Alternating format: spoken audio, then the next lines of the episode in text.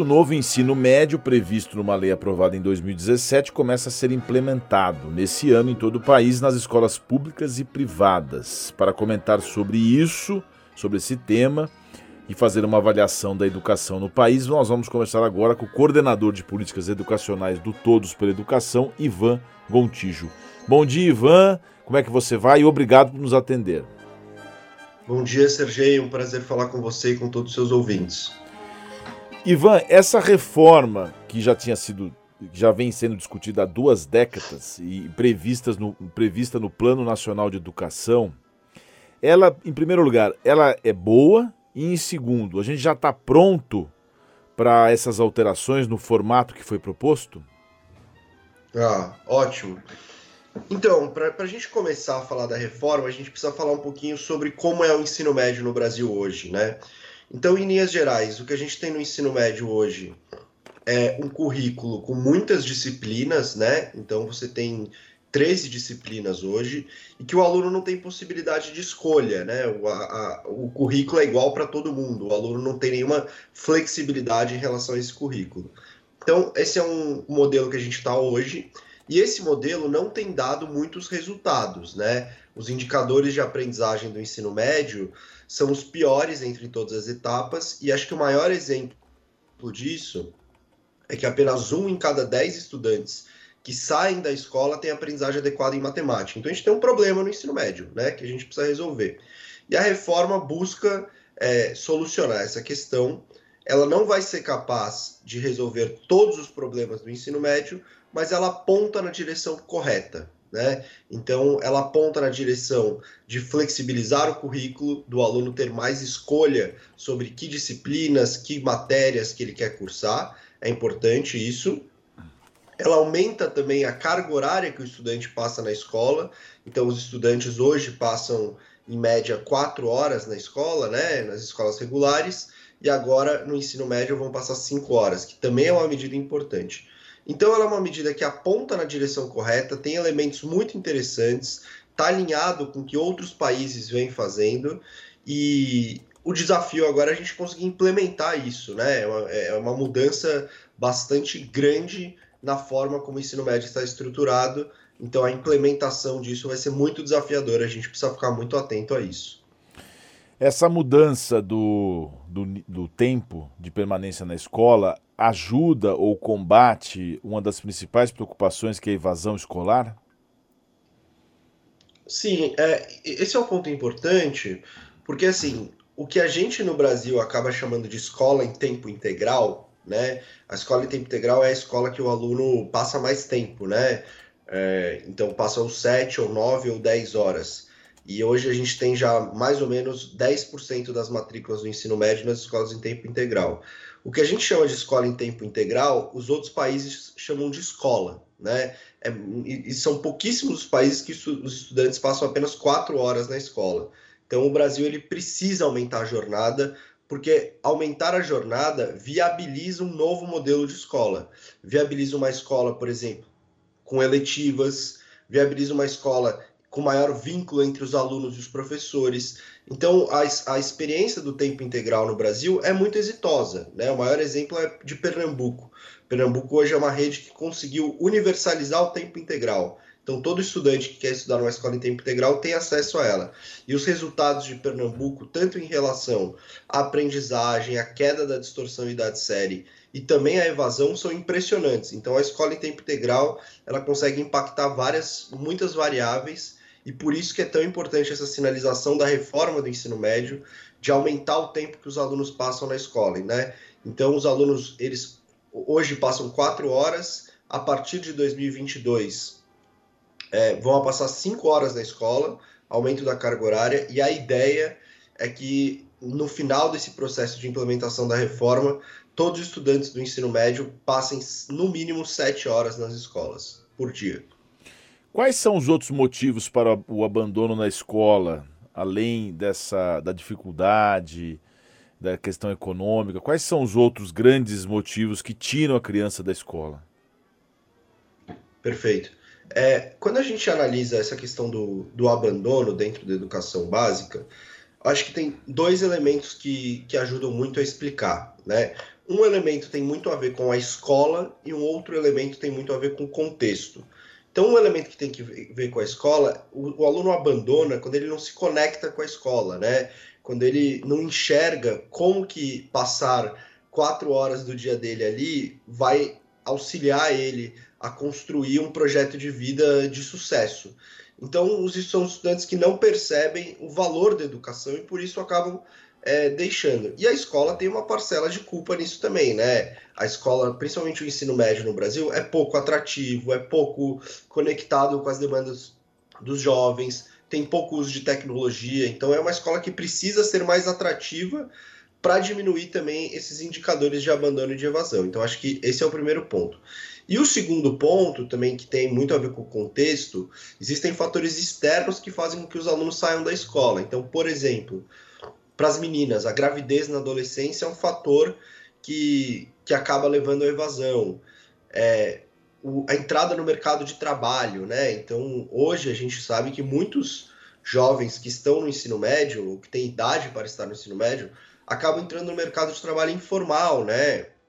Para ajudar na complementação de renda da família. Esse cenário piorou agora com a pandemia, né? Que os níveis de renda estão ainda mais baixos.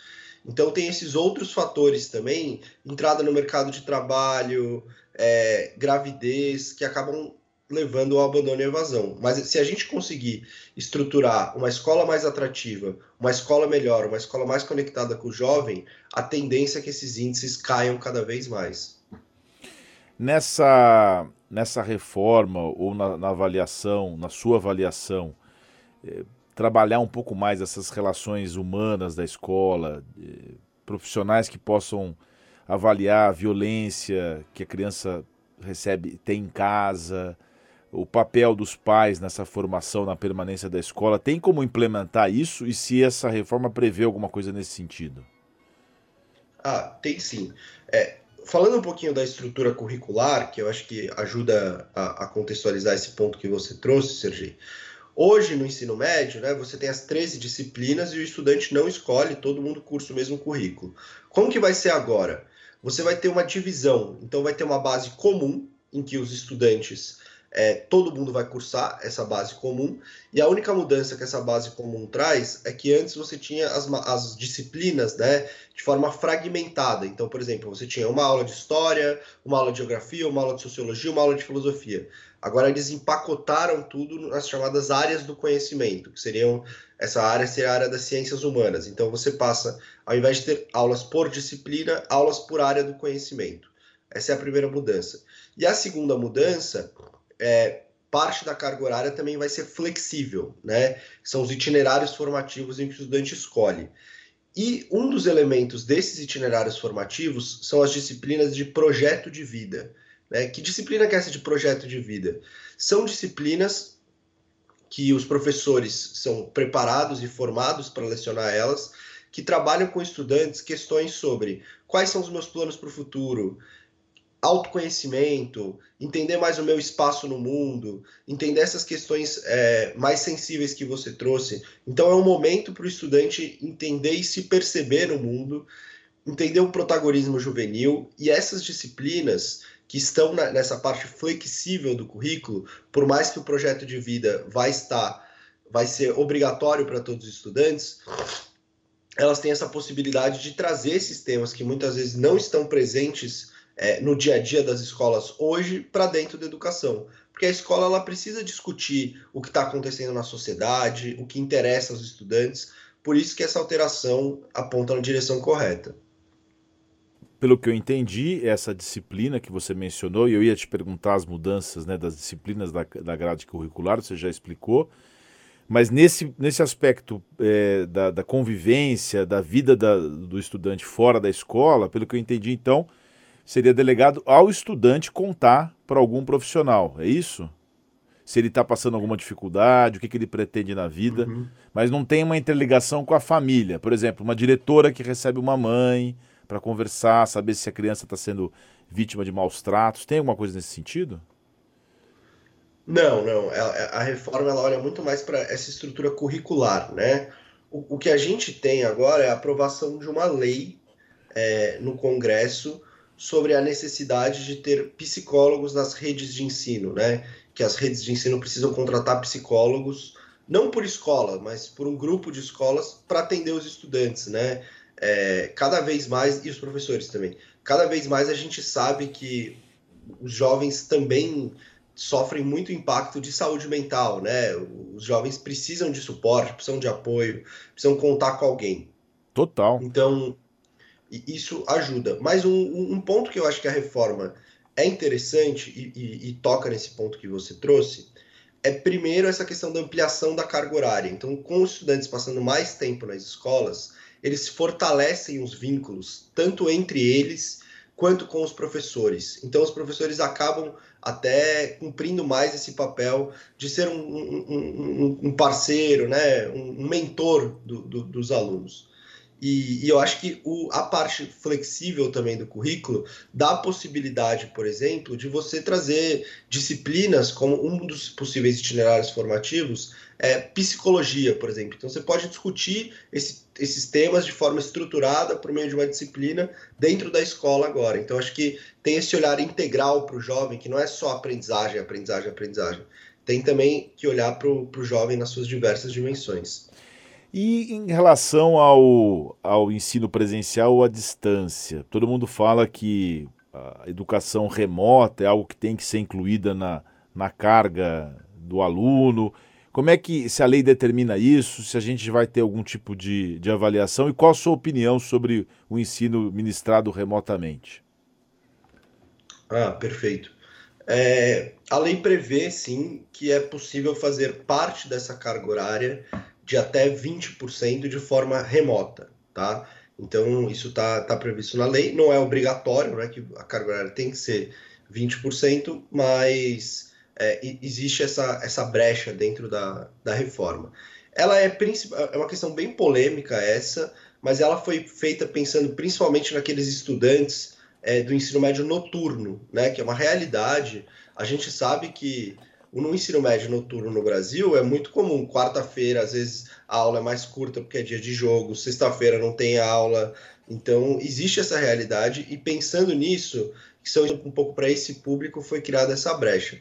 Agora, eu acho que a gente tem que tomar muito cuidado em relação a isso, precisa ser bem regulamentado, bem implementado, porque a gente tem visto, né, pela experiência da pandemia, que o ensino remoto não está dando muito certo na educação básica, né? Todas as pesquisas, as evidências já apontavam que a efetividade do ensino remoto na educação básica é muito baixa, e agora no Brasil, é, com a implementação do ensino remoto, a gente viu uma série de dificuldades, né?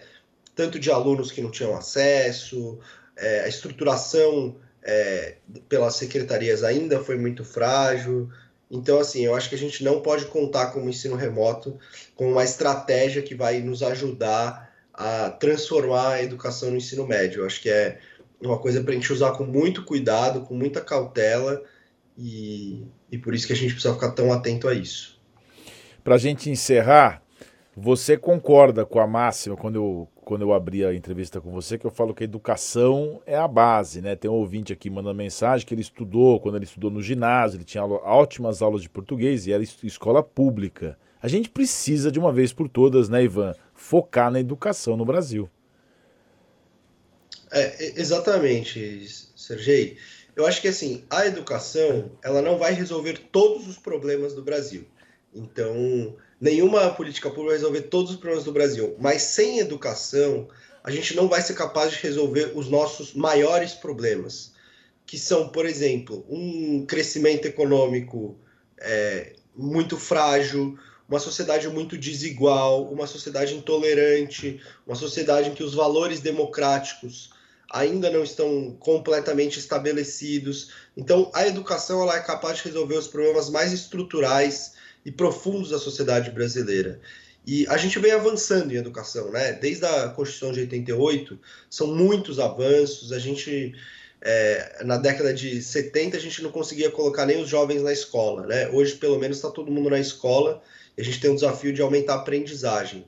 Mas, de fato, a educação ela só vai conseguir dar um salto de qualidade quando ela se tornar de fato uma prioridade nacional, né? Uma prioridade, se ele realmente prioriza a educação, se as propostas que ele está trazendo para a educação são propostas que efetivamente dão certo ou são diversionismos como homeschooling, como escola sem partido, entre outras coisas. A gente precisa é, olhar com muita atenção e, e, votar pensando não só nos nossos interesses, mas nos interesses das crianças e dos jovens brasileiros que vão ser os que vão construir essa nação daqui a 30, 50 anos. Muito bem. Conversamos ao vivo com Ivan Gontijo, coordenador de políticas educacionais do Todos pela Educação. Ivan, muito obrigado por sua participação aqui no Oito em Ponto e uma excelente quinta-feira para você. Muito obrigado, foi um prazer conversar com você.